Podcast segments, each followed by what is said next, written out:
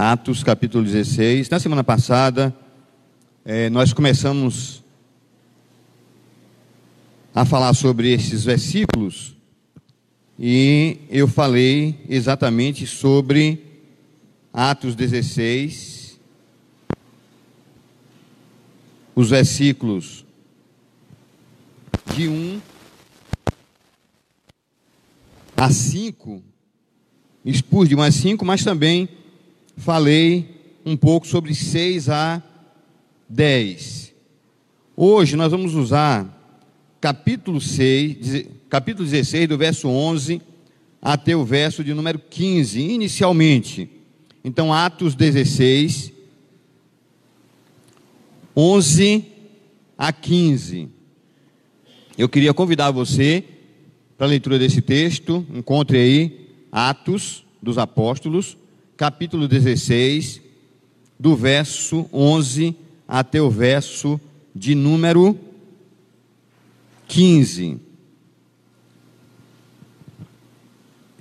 Diz o texto então: Tendo, pois, navegado de Troade, seguimos em direitura a Samotrácia, no dia seguinte a Neápolis, e dali a Filipos, cidade da Macedônia, primeira do distrito e colônia. Nesta cidade permanecemos alguns dias. No sábado, saímos da cidade para junto do rio onde nos pareceu haver um lugar de oração, e assentando-nos falamos às mulheres que para ali tinham concorrido. Certa mulher chamada Lídia, da cidade de Tiatira, vendedora de púrpura, temente a Deus, nos escutava. O Senhor lhe, lhe abriu o coração para atender às coisas que Paulo dizia depois de ser batizada, ela e toda a sua casa nos rogou, dizendo: Se julgais que eu sou fiel ao Senhor, entrai em minha casa e aí ficai, e nos constrangeu a isso. Amém. Então, queridos, só relembrando um pouquinho do que foi falado na semana passada, para a gente fazer um link com o que nós vamos falar essa semana, nós vimos que o capítulo 15 do livro de Atos nós temos uma conferência, ou talvez não seria a palavra conferência, mas um concílio, uma reunião conciliar. E nessa reunião conciliar, Paulo, juntamente com os outros apóstolos, se sentam para discutir a respeito de como deveriam ser tratados os gentios que estavam se convertendo. Porque havia um grupo de pessoas que diziam que os gentios convertidos precisavam viver como viviam os judeus. Eles precisavam raspar a cabeça, fazer votos, passar por todo o processo que passavam aqueles outros, os judeus, de maneira geral. Devia ser circuncidado, os homens. E essa discussão foi levada para o concílio, para a igreja de Jerusalém. A igreja se reuniu, discutiu sobre o assunto e tomou uma decisão com respeito a este assunto. E a decisão está no capítulo 15, verso 29. E a decisão foi: que vos abstenhais com respeito aos gentios. Verso 28 diz: Pois pareceu bem ao Espírito Santo e a nós não vos impor maior encargo além destas coisas essenciais eles disseram: olha, há algumas coisas que são inegociáveis. Algumas coisas que nós não podemos abrir mão. Algumas coisas que nós devemos exigir, não só dos judeus, mas exigir de todo e qualquer crente, inclusive os gentios. Que coisas são essas? Verso 29 diz: Que vos abstenhais das coisas sacrificadas a ídolos, todo tipo de idolatria, bem como do sangue da carne de animais sufocado e das relações sexuais ilícitas, destas coisas fareis bem se vos guardardes saúde. Ainda no capítulo 15, do verso 36 em diante, nós vamos encontrar Paulo e Barnabé discutindo ou planejando, melhor dizendo, a segunda viagem missionária deles. Só que no momento de planejar essa segunda viagem missionária, Paulo e Barnabé acabam tendo uma séria discussão. Eles divergem a respeito de um assunto. E o assunto a respeito do qual eles, divergem é com respeito a quem eles poderiam levar nesta viagem. Porque o texto diz, verso 39, houve entre eles tal desavença que vieram a separar-se então. É separar-se. Então Barnabé, levando consigo a Marcos, navegou para Chipre. Mas Paulo, tendo escolhido a Silas, partiu encomendado pelos irmãos à graça do Senhor. Então a discussão foi com respeito a João Marcos. Esse jovem tinha ido com eles na primeira viagem missionária. E no meio do caminho ele abandonou, ele abandonou tanto a Paulo como a Barnabé. Voltou e agora eles estão empreendendo ou planejando a segunda viagem missionária. E Barnabé resolve levar Marcos consigo. Vamos lá, só para a gente lembrar quem é Barnabé. Barnabé é o homem que, quando Paulo se converteu, e os cristãos, de maneira geral, não queriam conversa com Paulo, porque Paulo, até aquele momento, tinha sido um feroz perseguidor da igreja. E as pessoas desconfiavam, tinham dúvida, tinham medo, desconfiança a respeito de se Paulo de fato tinha se convertido, ou Paulo apenas estava se fazendo de crente para conhecer, né? e para adentrar nos arraiais e para fazer a maldade que ele vinha fazendo, Barnabé, ao contrário de Paulo, ao contrário dos outros todos, abraçou Paulo, pôs debaixo do seu braço, levou para sua casa, cuidou de Paulo e, digamos assim, ele pagou o preço de receber Paulo na, na igreja. Ele correu risco de introduzir Paulo na vida da igreja e de se receber Paulo como membro da igreja. Se alguma coisa desse errado, Barnabé pagaria o preço, porque ele disse: Olha, este homem se converteu de fato, é crente, e nós precisamos abrir as portas da igreja para ele. Esse é Barnabé. É esse Barnabé que, quando João Marcos pisa na bola, volta, e quando eles vão fazer, empreender a segunda viagem missionária, ele quer levar de novo Marcos porque é do coração de Barnabé ser generoso, ser bondoso, perdoar. Mas o texto diz que Paulo não quis levá-lo de maneira alguma e eles discutiram uma discussão tão drástica que eles se separaram. E se separando, o texto diz que Paulo levou a Silas e Barnabé foi para uma outra região, levando João Marcos. Paulo empreende a sua segunda viagem missionária. E ao ao empreender a sua segunda viagem missionária, o planejamento era passar pelas cidades onde eles já tinham pregado o evangelho na primeira viagem missionária.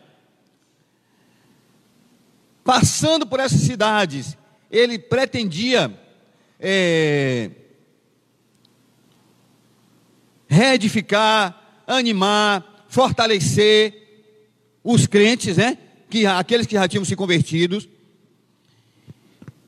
Só que o texto diz, capítulo 16, a gente vai ver isso, os primeiros versículos. O texto diz que o Espírito de Deus tinha um outro projeto, tinha um outro planejamento, que Deus tinha um outro propósito. E Deus não permite que Paulo faça a viagem missionária que ele queria fazer, que ele passe pela Ásia Menor de novo, fortalecendo as igrejas.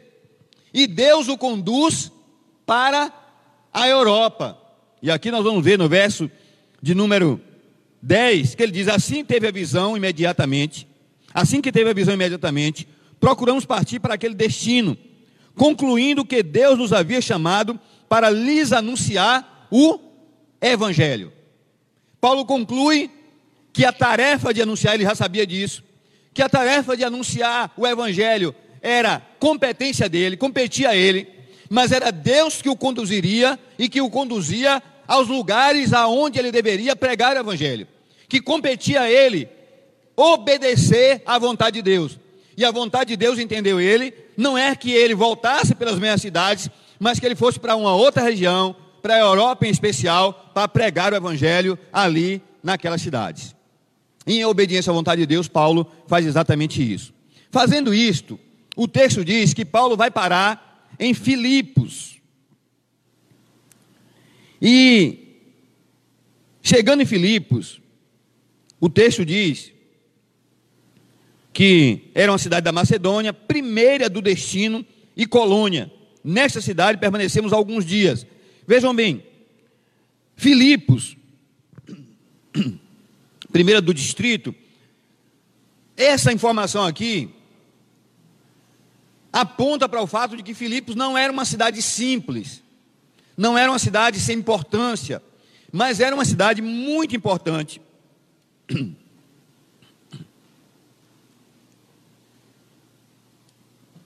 Era uma cidade muito importante e, digamos assim, uma cidade central para alcançar toda a região.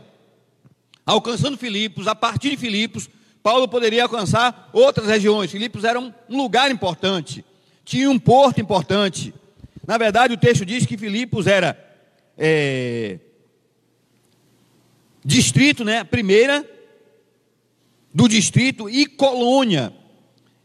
O que é que significa isso? Bom, os romanos, eles costumavam, em algumas regiões que eram estratégicas para eles, criar colônias. As colônias eram criadas da seguinte forma: soldados romanos aposentados eram enviados para essas cidades e eles moravam nessa cidade e viviam como se estivessem vivendo na própria Roma. Eles se vestiam como os romanos, eles falavam a língua dos romanos, o latim, eles tinham a cultura romana, o hábito, a moeda, o governo, tudo era de Roma. Era como se fosse um pedacinho de Roma naquele lugar. Vamos trabalhar hipoteticamente para a gente entender ainda melhor isso aqui. Digamos que houvesse aqui em São Luís uma colônia japonesa, por exemplo, como há em São Paulo. E nessa colônia, as casas, as construções, a arquitetura, a língua, a moeda, a maneira de se vestir, tudo fosse idêntico ao que é no Japão. Seria então um pedacinho do Japão na cidade de São Luís. Quem entrasse naquele bairro estaria ou se sentiria como se estivesse no Japão. Comeria comida japonesa, não aquela comida japonesa que a gente come aqui, é... que a gente come, mas ela tem um pouco da né, adaptada ao, a, a, a, aos gostos e ao paladar brasileiro. Né? Mas tudo seria idêntico ao Japão. A colônia era mais ou menos isso: uma cidade romana em um outro território que guardava todas as tradições e todos os costumes e todos os hábitos dos romanos. Era, portanto, uma cidade, digamos assim, governada por pessoas de classe média, porque os soldados romanos, aquelas pessoas que eram se aposentavam e que eram mandados para as colônias, eram, digamos assim, a classe média romana. Então, é claro, era uma cidade boa, né? era uma cidade importante, porque era uma colônia. Filipos tinha essa característica. O texto diz então que Paulo vai para Filipos.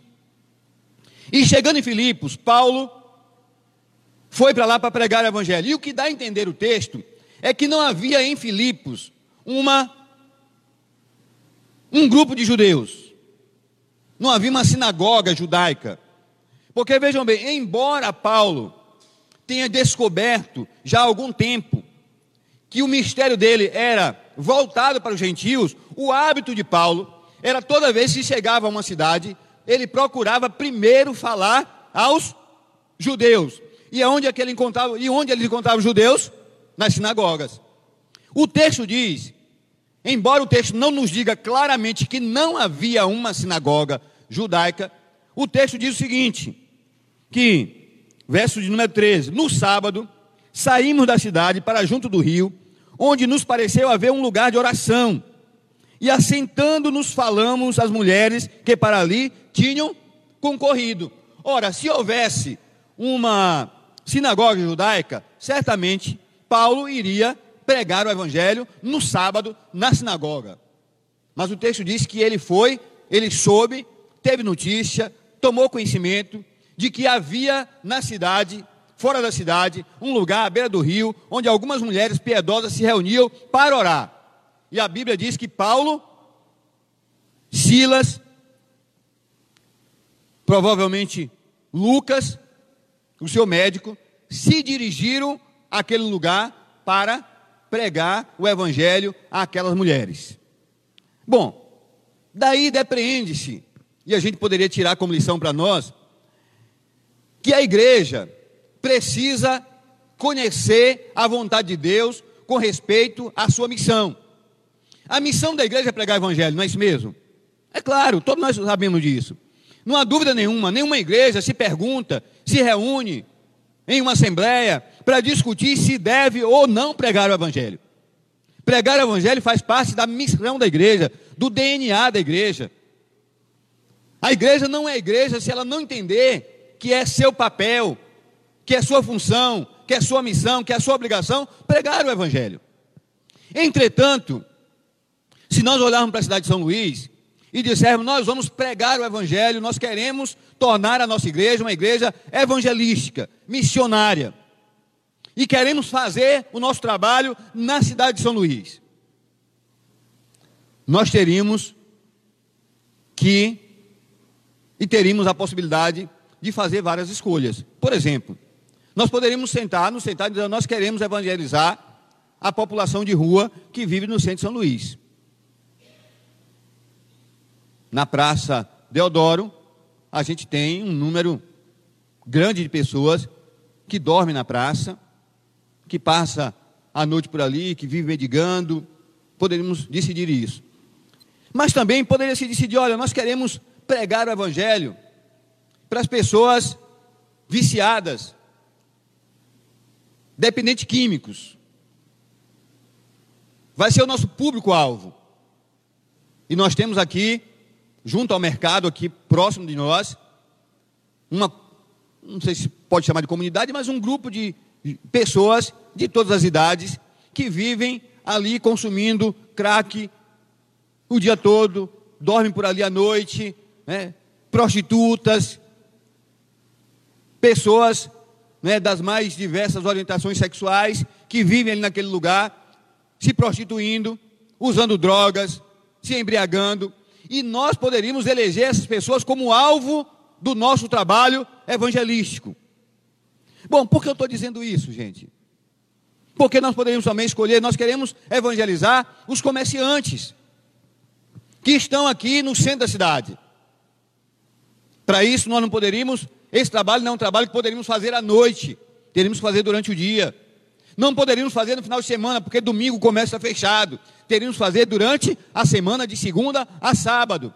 Mas nós teríamos que, nós teríamos muitas possibilidades. Por que eu estou dizendo isso? Porque pregar o evangelho é a vontade de Deus para a vida da igreja, nós não discutimos isso. Mas nós precisamos, e Paulo fez isso, olha que coisa interessante. Nós precisamos encontrar o grupo para quem nós queremos pregar. E é interessante que o texto diz que Paulo buscou aquelas pessoas que tinham o hábito de se reunir para orar. Porque Paulo entendeu que era mais fácil, provavelmente, alcançar quem de alguma forma já desejava ter algum tipo de relacionamento com Deus. E aí a gente pode trazer isso para a nossa realidade e dizer o seguinte: às vezes, nós olhamos pessoas de outra confissão religiosa, cristãos de outra confissão, que não são evangélicos, mas que se dizem cristãos. E nós não olhamos para essas pessoas com esse olhar que Paulo teve daquelas mulheres, daquelas pessoas. Porque Paulo disse: Olha, eu quero evangelizar. Eu vim para Filipos para plantar uma igreja. E se eu quero plantar uma igreja, eu vou começar evangelizando aqueles que já querem, de alguma forma, ter relacionamento com Deus. Se nós olharmos para o nosso, os nossos relacionamentos, o grupo de pessoas com quem nós nos relacionamos todos os dias, nós vamos ver que há muitas pessoas que são pessoas que de alguma forma se declaram cristãs.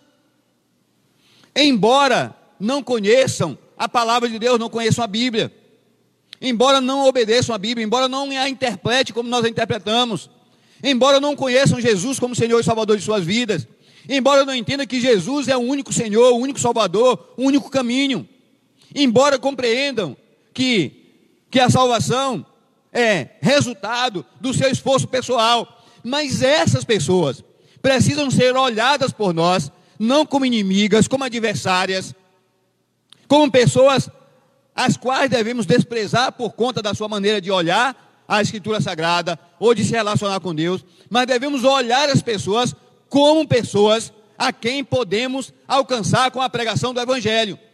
Porque nós vamos partir do pressuposto, ou partimos do ponto, de que as pessoas de alguma forma já creem na existência de Deus.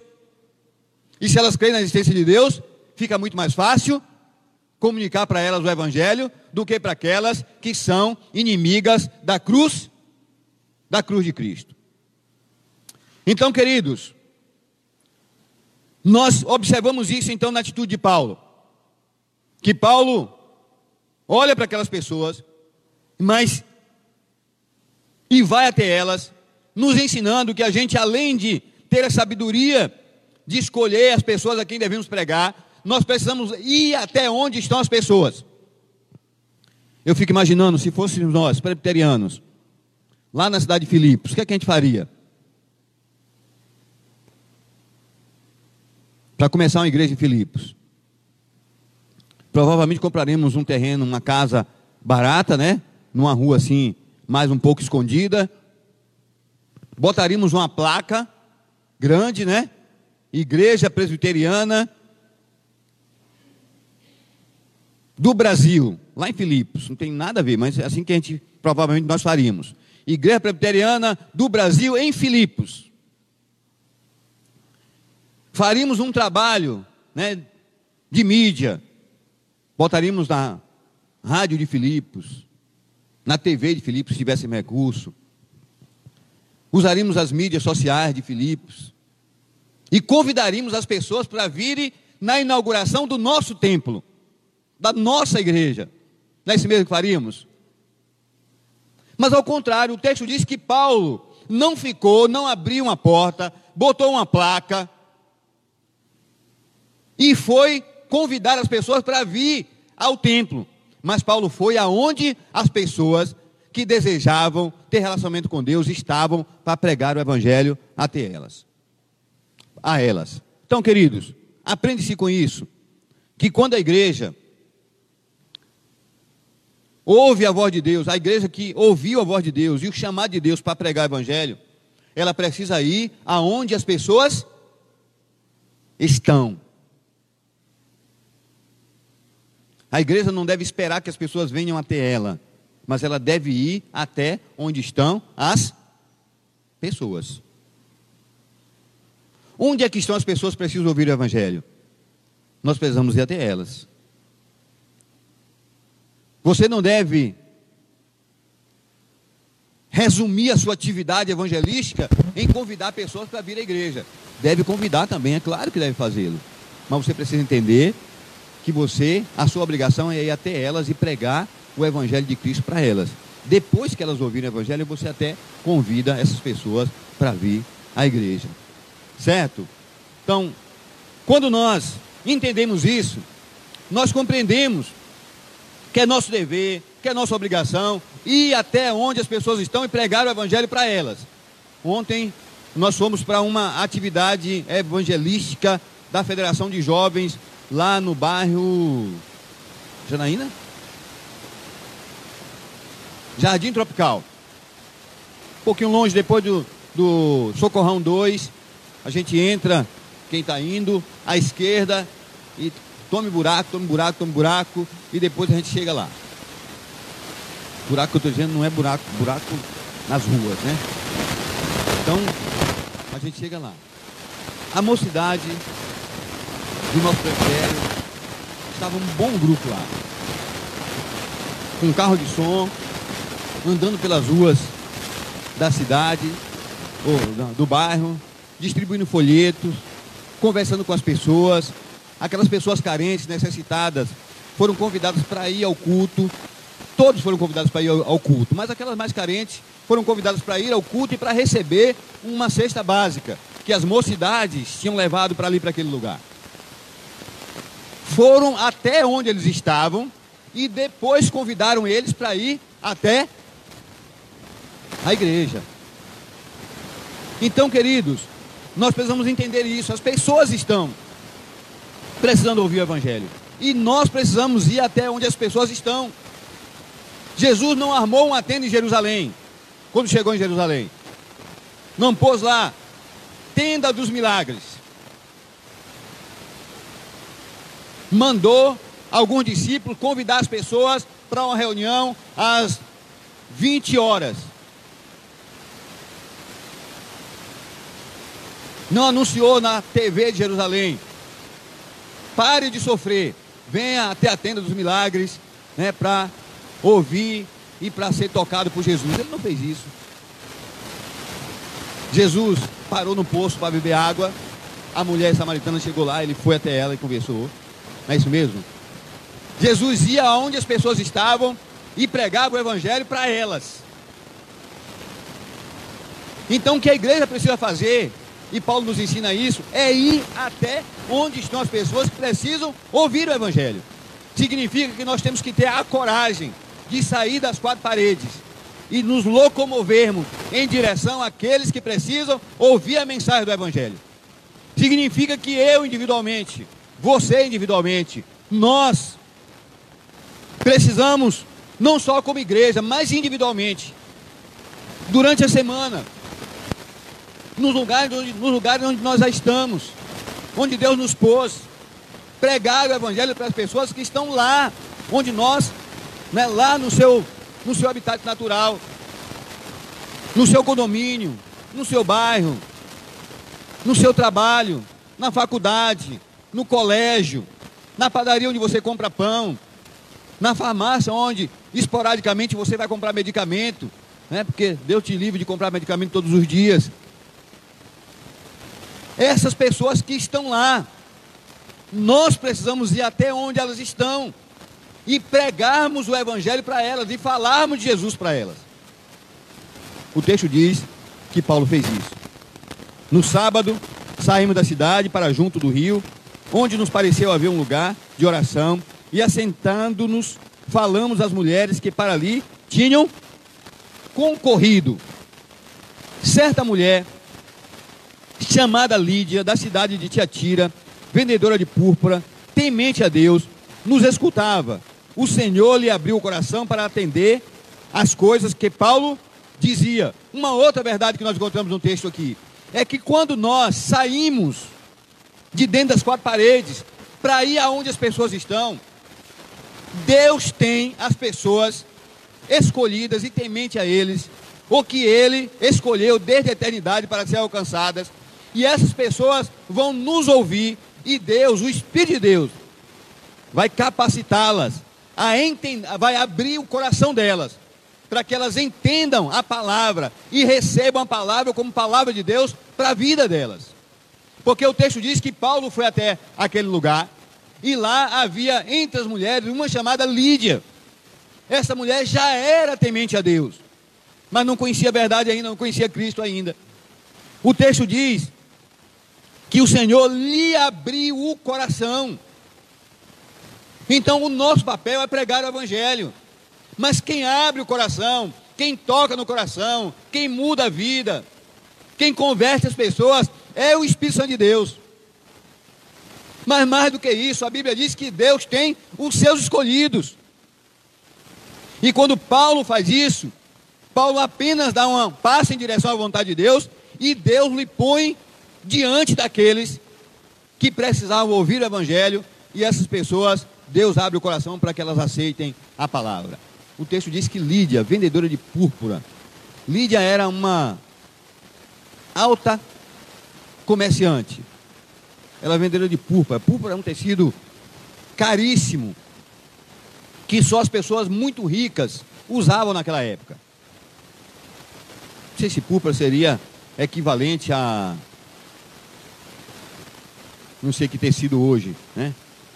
Esse tecido aí que os presbíteros da igreja usam, sete fios, de não sei o que lá, né? Alguma coisa. Hã? Era era o tingimento, é a cor, exatamente, a cor que era, mas esse tecido pintado de púrpura, ele era caríssimo, era de um preço muito alto. Então, vestir-se de púrpura não era uma coisa que qualquer pessoa podia fazer. Agora, se não era possível todo mundo se vestir de púrpura, imagine ter recurso para comprar tecidos pintados de púrpura e vender e comercializar. Então, ela era uma mulher rica.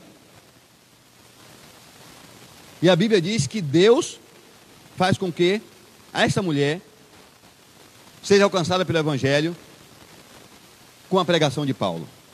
Mas o que eu acho interessante aqui é que o texto diz que Paulo não apenas pregou o evangelho para ela, mas Paulo batizou aquela mulher.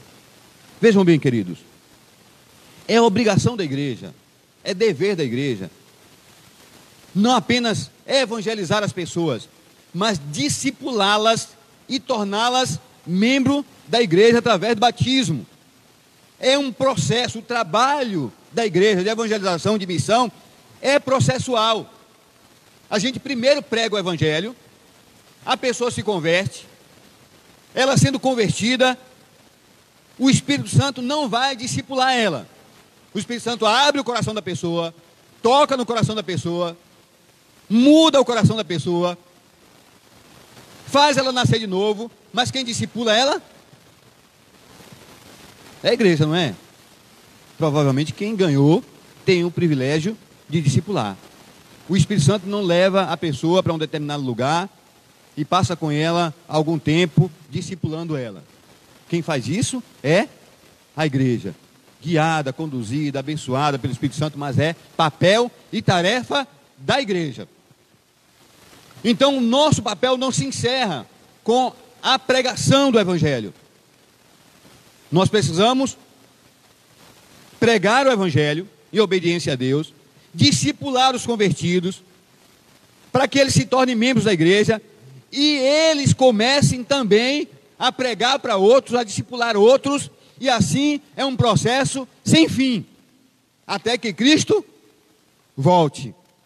Até que Cristo volte, a igreja precisa fazer isso: evangelizar pessoas, discipular pessoas, torná-las membros, membros da igreja, capacitá-las para que elas preguem para outros, discipulem outros, preparem outros, e esses outros preparem outros, assim até a volta de Cristo Jesus.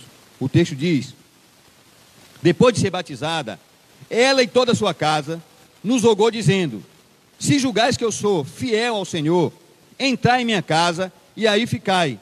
E nos constrangeu a isso. Uma outra lição que eu quero tirar desse texto é que quando a igreja se dispõe a fazer a vontade de Deus, e Paulo entendeu que aquela era a vontade de Deus, ir para a Europa e chegou a Filipe por conta disso. Quando a igreja se dispõe a fazer a vontade de Deus, pregar o evangelho, discipular as pessoas, ir até onde as pessoas estão, pregar o evangelho para elas, discipulá-las, torná-las membros da igreja. O objetivo é a, não só aquela pessoa, né, aquela pessoa que é alcançada, é a porta de entrada para alcançar a família. Entenda isso. Quando você prega o evangelho para alguém, essa pessoa é alcançada por Cristo, aquela pessoa é a porta de entrada para alcançar toda a família.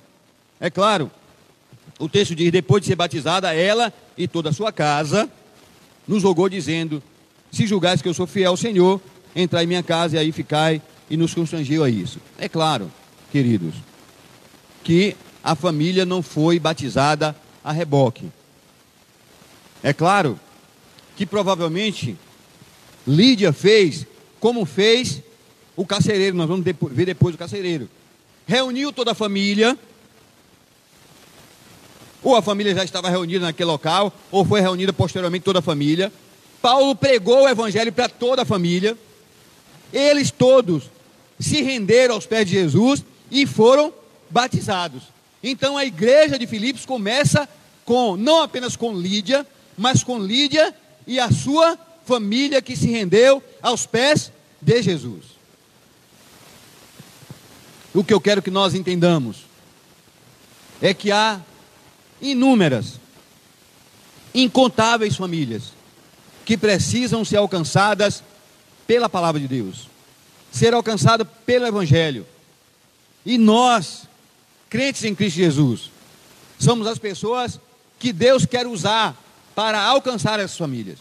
Nós temos, ao longo desses nove anos, oito anos, estamos indo para o nono, ao longo de oito anos, realizados nessa igreja congressos de família. E esses congressos de família são congressos que têm abençoado muito a nossa igreja e aqueles que deles participaram. Mas nós precisamos entender que mais do que produzir congresso de famílias, nós precisamos produzir congresso de famílias para aqueles que Deus nos deu o privilégio de ganhar, ou para aquelas famílias que Deus vai nos dar, ou está nos dando o privilégio de alcançar através da pregação do Evangelho.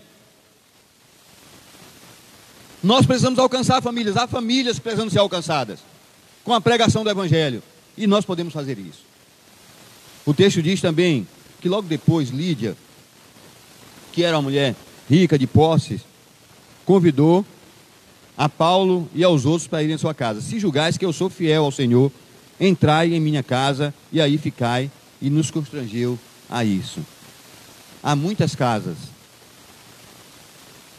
que precisam e necessitam ser invadidas pelo Evangelho e ser invadida pela pregação do Evangelho. Provavelmente você que está aqui me ouvindo hoje à noite conhece pessoas, famílias que precisam ouvir o Evangelho. Talvez a sua casa seja, pode ser a sua casa, um lugar propício para você convidar essas famílias para ouvir o Evangelho.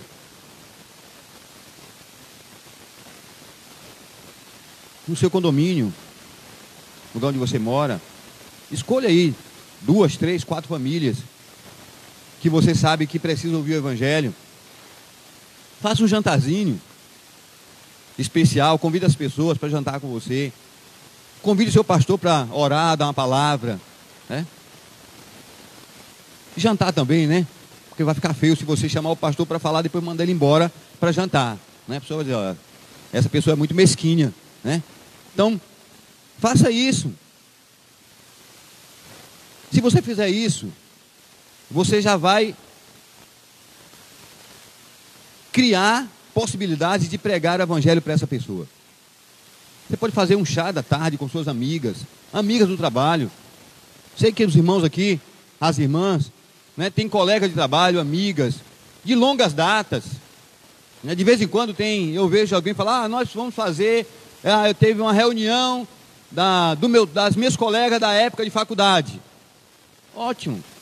Uma reunião dessa poderia ser promovida por você olhar quem são as suas colegas de época de faculdade que ainda moram em São Luís. Convide-as para sua casa uma tarde, faça um chá, lê um texto bíblico, ore com elas, fale com elas. Se você não era crente naquela época, fale com elas. Olha, Deus, olha o que Deus, eu queria contar para vocês o que Deus fez na minha vida daquela época até hoje. Eu queria que vocês soubessem as maravilhas que Deus fez na minha vida. Fale da sua família, dos seus filhos, seu esposo, da bênção que ele é. Fale das coisas que Deus fez na sua vida. Eu estou dando apenas sugestões, você tem a a mil possibilidades de se fazer isso. O que nós precisamos entender é que, como igreja, nós não podemos ficar acomodados dentro das quatro paredes. A Bíblia diz que Deus tem os seus escolhidos. E se a gente olhar nessa cidade, em Filipos, inicialmente, o texto vai dizer que entre os escolhidos estavam três pessoas especiais: uma mulher muito rica, comerciante, uma escrava, possuída pelo maligno, pelo diabo, que fazia adivinhações, que era explorada, era vítima e explorada pelo diabo, né, porque era possuída pelo diabo, e explorada pelos seus donos, que a usava para ganhar dinheiro, para fazer adivinhações e ganhar dinheiro. A Bíblia diz que essa mulher também é alcançada pelo Evangelho e é salva. Mas também fala do soldado romano. Não é isso mesmo? O texto não diz, se a gente olhar na sequência, que o soldado romano, Paulo estava na prisão, começou a cantar de madrugada, as portas das cadeias se abriram, ele ficou desesperado e tentou tirar a sua própria vida. Por que ele tentou tirar a sua própria vida? Porque o soldado romano era responsável e pagava com a sua vida pela vida do prisioneiro. Se o prisioneiro fugisse, ele pagaria com a sua própria vida. Então ele só quis antecipar aquilo que ia acontecer com ele. As portas da prisão toda, das prisões todas se abriram, e ele imaginou que todos os presos tinham fugido e ele seria morto, ele só ia antecipar isso. Mas o texto diz que Paulo fala com ele, né? depois ele leva Paulo na sua casa, e levando Paulo na sua casa, Paulo prega para sua família, sua família se converte e todos são salvos. Quando o texto diz, crê no Senhor Jesus, nessa sequência aqui, crê no Jesus, Senhor Jesus será salvo tu e tua casa, a ideia é que não é se você crê apenas, você crê, e os outros forem incrédulos, todos serão salvos. Mas é que se você crê, e você vai ser a porta através da qual o Evangelho vai entrar na sua casa, na sua família, e todos aqueles que crerem na sua família serão igualmente salvos. Então Deus envia Paulo para Filipos. Paulo começa a igreja em Filipos. E, a, e é interessante que a igreja é composta de três classes de, distintas de pessoas. Uma autocomerciante, vendedora de púrpura, tecido pintado com púrpura. Uma escrava e um soldado romano que era aqui representava a classe média. O Evangelho, queridos, é para todas as pessoas, de todas as classes. O Evangelho não faz distinção de pessoas. Não há ninguém que seja tão rico que não precisa ouvir a mensagem do Evangelho. Mas não há ninguém que seja tão miserável, tão pobre, que não precisa ouvir a mensagem do Evangelho. Não há ninguém que, por não ser nem pobre nem rico, também não precise ouvir a mensagem do Evangelho. Todas as pessoas precisam ouvir a mensagem do Evangelho. Não há ninguém que seja tão culto, tão inteligente, tão iluminado, intelectualmente falando, que não precisa ouvir a mensagem do Evangelho. Os teus colegas de faculdade, professores, líderes, precisam ouvir sim a mensagem do Evangelho, tal qual necessita ouvir qualquer outra pessoa, talvez até mais, porque confia na sua própria inteligência, porque confia na sua própria intelectualidade, porque confia no seu próprio brilhantismo, porque confia muito mais nos seus títulos do que em qualquer outra coisa. Todos precisam ouvir a mensagem do Evangelho. E Deus conduziu Paulo para Filipos e começou a igreja em Filipos com uma vendedora de púrpura, uma escrava e um soldado romano e os seus familiares. Isso está na sequência. Né? Você pode olhar depois o texto. Fala da cura de uma jovem adivinhadora, verso 16 em diante. Né? Aconteceu que, indo nós para o lugar de oração, nos saiu ao encontro uma jovem possessa de espírito adivinhador, a qual adivinhando dava grande lucro aos seus senhores. Seguindo a Paulo e a nós, clamava, dizendo: Estes homens são servos de Deus Altíssimo, e vos anunciam o caminho da salvação. Isso se repetia por muitos dias. Então Paulo, já indignado, voltando-se, disse ao Espírito: Em nome de Jesus Cristo eu te mando, retira-te dela. E ela, na mesma hora, e ele, na mesma hora, saiu. O espírito maligno acompanhava Paulo e dizia: estes homens são Grandes homens de Deus. Fazendo isso, a ideia, a ideia a, a, o propósito do diabo não era promover o evangelho, mas era se auto promover. Dizendo, olha, eu sou o cara, eu sou, né, o espírito que age nesta mulher é é o espírito, porque conhece as pessoas, sabe quem são as pessoas. Ele queria se autopromover e de alguma forma descredibilizar, porque sendo apontado pelo diabo como ou pelo espírito maligno, como grande homem de Deus, queria descredibilizar a Paulo e aqueles que estavam com ele. A Bíblia diz, né, que ela foi alcançada pelo evangelho. E depois nós temos o carro de soldado que todos nós conhecemos. Eles estavam presos e por conta desta mulher que foi liberta, os seus donos ficaram revoltados, fizeram né, um reboliço para Paulo e, e, e, e Silas serem presos. Eles foram presos.